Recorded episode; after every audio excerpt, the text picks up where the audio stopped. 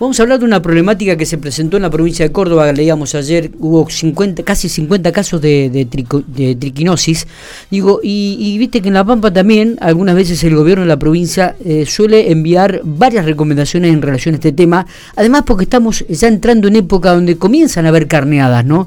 Y en relación a esto vamos a hablar con eh, Laura Martínez, que es un poco la subsecretaria a cargo de, todo lo que tiene que ver con la producción animal en la provincia de La Pampa, para hablar sobre este tema, qué análisis hacen, cuáles son aquellas recomendaciones que se tienen que dar en este tipo de casos. Laura, gracias por atendernos, buenos días. Hola, ¿qué tal? Buenos días, ¿cómo andan? Muy bien, muy bien, gracias eh, por estos minutos. Sabemos que ya tenés una reunión en minutos también ahí en la Municipalidad de Santa Rosa, pero bueno, queríamos hablar esto porque nos preocupa ayer la lectura esta que hacíamos, que ocurrió en la provincia de Córdoba, obviamente una provincia vecina, digo, pero que también suele ocurrir aquí en la provincia de La Pampa. Exacto, es decir, tenemos características mm, comunes y similares con lo que es Córdoba y San Luis.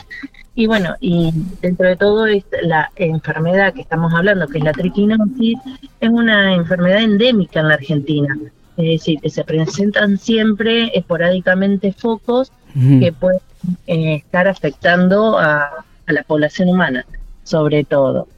En Córdoba puntualmente sí, se empezó a principios de enero, de abril, este foco que se fue dispersando y llega a, en este momento a tener 59 personas afectadas. Entonces eh, Córdoba Capital, Santa Rosa Calamuchita y Dianfunes también. Entonces, bueno, esto nos trae a colación de concientizar a la, a la población de esta enfermedad y que, bueno, que sigue pasando. Sobre todo que este año el, el fresco y eh, por ahí el frío ha venido un poquito antes de, lo esperado, ¿no? Digo, ¿y, y cómo, cuáles son aquellas recomendaciones que, que desde tu área emiten, digo, para, para la sociedad pampeana?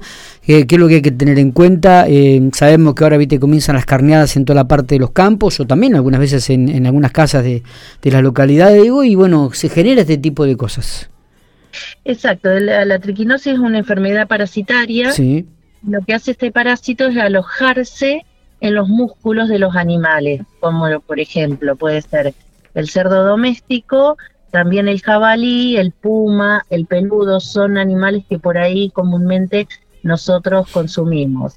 Y sobre todo cuando consumimos la carne cruda o mal cocida, es decir, el ahumado, el salado, eh, el frío no mata a este parásito. Por, e, por, eso hay que tener tanto cuidado con el tema de los chacinados carne cruda salada o el jamón crudo o la bondiola eh, eh, son productos que pueden ser. Lo que hay, la recomendación eh, que hacemos desde la provincia es consumir siempre en forma segura. ¿Qué significa esto? Consumir chacinados que estén rotulados, que vengan de una fábrica, que haya un control sanitario sobre esa producción.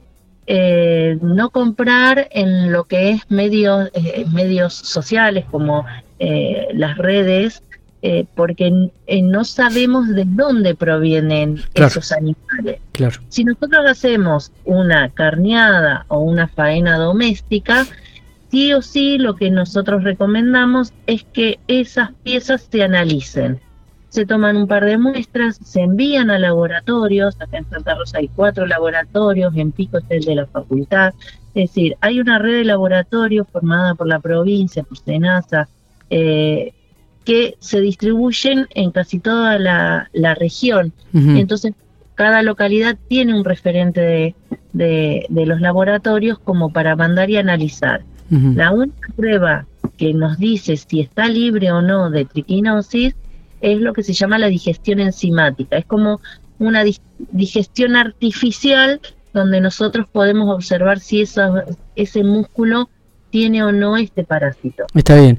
En febrero del 2021, Senasa dio a conocer que La Pampa era una de las provincias con más foco de triquinosis. ¿Cuáles son las estadísticas que ustedes manejan este, en relación a este tema?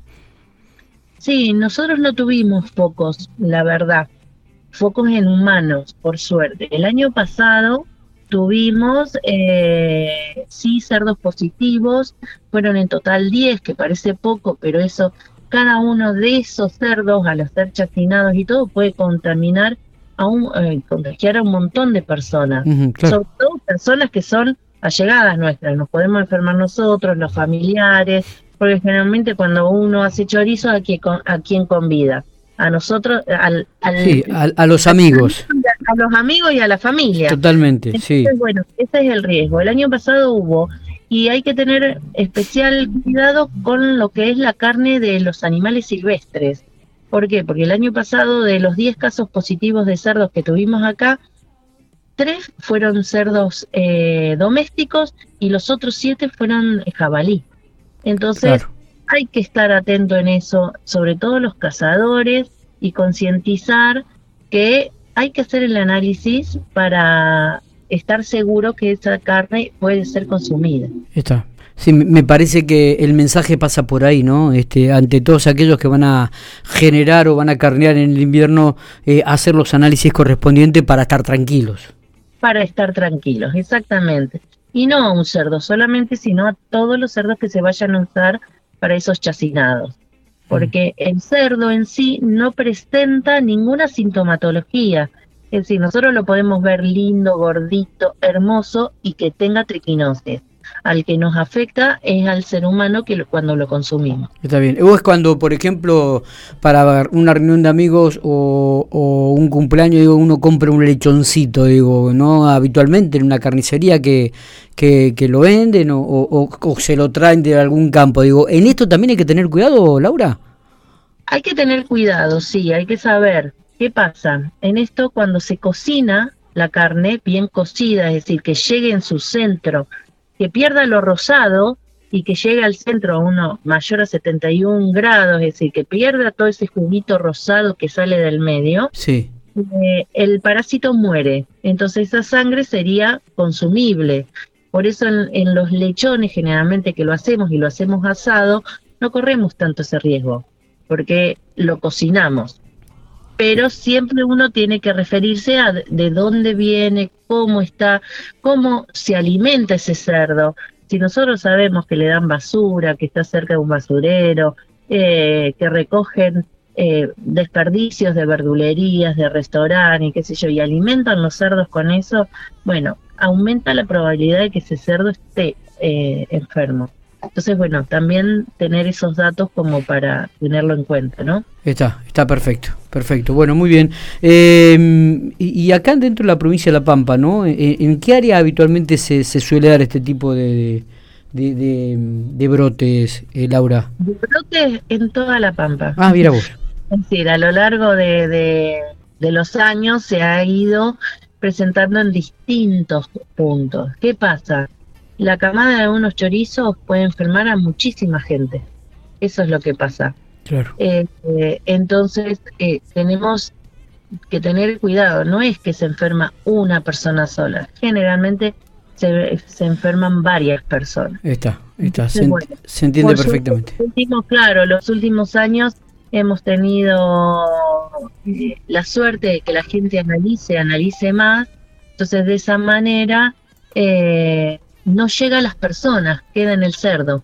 Y con eso, bueno, eh, estamos apuntando a la salud pública y a cuidar a, a cuidarnos a nosotros. Bueno, bien. Laura, te este, liberamos. Eh. Muchísimas gracias por estos minutos. Ha sido muy atenta. Queríamos, después de esta eh, alarma que ha este, empezado a sonar en la provincia de Córdoba, no estaba, me parecía que era prudente también comenzar a, realizar recomendaciones aquí dentro del contexto de la provincia de La Pampa, en la ciudad de General Pico y en todo lo que son los alrededores, localidades alrededores de, la ciudad, que suelen traer algunas veces este, algunos animales y que se producen chacinados y que, bueno, hay que estar atento entonces realizar los análisis correspondientes este, y sobre todo eh, hacer bien la carne, ¿no? Así que nunca está de más algunas recomendaciones este, y más en este tipo de casos. Totalmente, y recordar bien comer chacinados rotulados, es decir, que hayan pasado por frigorífico y que tengan un control sanitario sobre eso. Exactamente. Laura, gracias por estos minutos, muy amable. ¿eh? No, de nada, a ustedes, ¿eh? Buenos días. Buenos días.